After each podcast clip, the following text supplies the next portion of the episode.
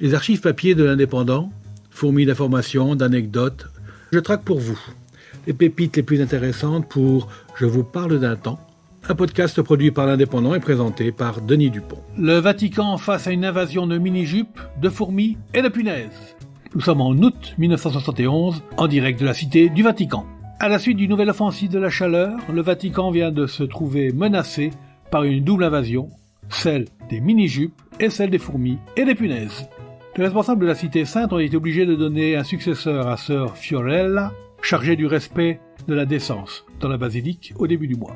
Elle avait dû abandonner son poste en proie à une dépression nerveuse, à la suite de protestations et d'insultes dont elle avait été abreuvée par nombre de dames en short et en mini-jupe ainsi que de leurs compagnons. Cette fois, c'est une autre religieuse des filles de Saint Paul, assistée d'une novice et, le cas échéant, d'agents du service de sécurité du Vatican, qui a pris sa place. Un responsable du service d'ordre a constaté du reste que les mini-jupes se faisaient plus rares au Vatican. Les femmes commencent enfin à comprendre, a-t-il ajouté. Quant aux fourmis et punaises, c'est en phalange épaisse qu'elles se sont attaquées à la recherche de nourriture au nouvel hall d'audience inauguré en juin dernier par Paul VI un hall d'audience qui peut abriter 12 000 personnes.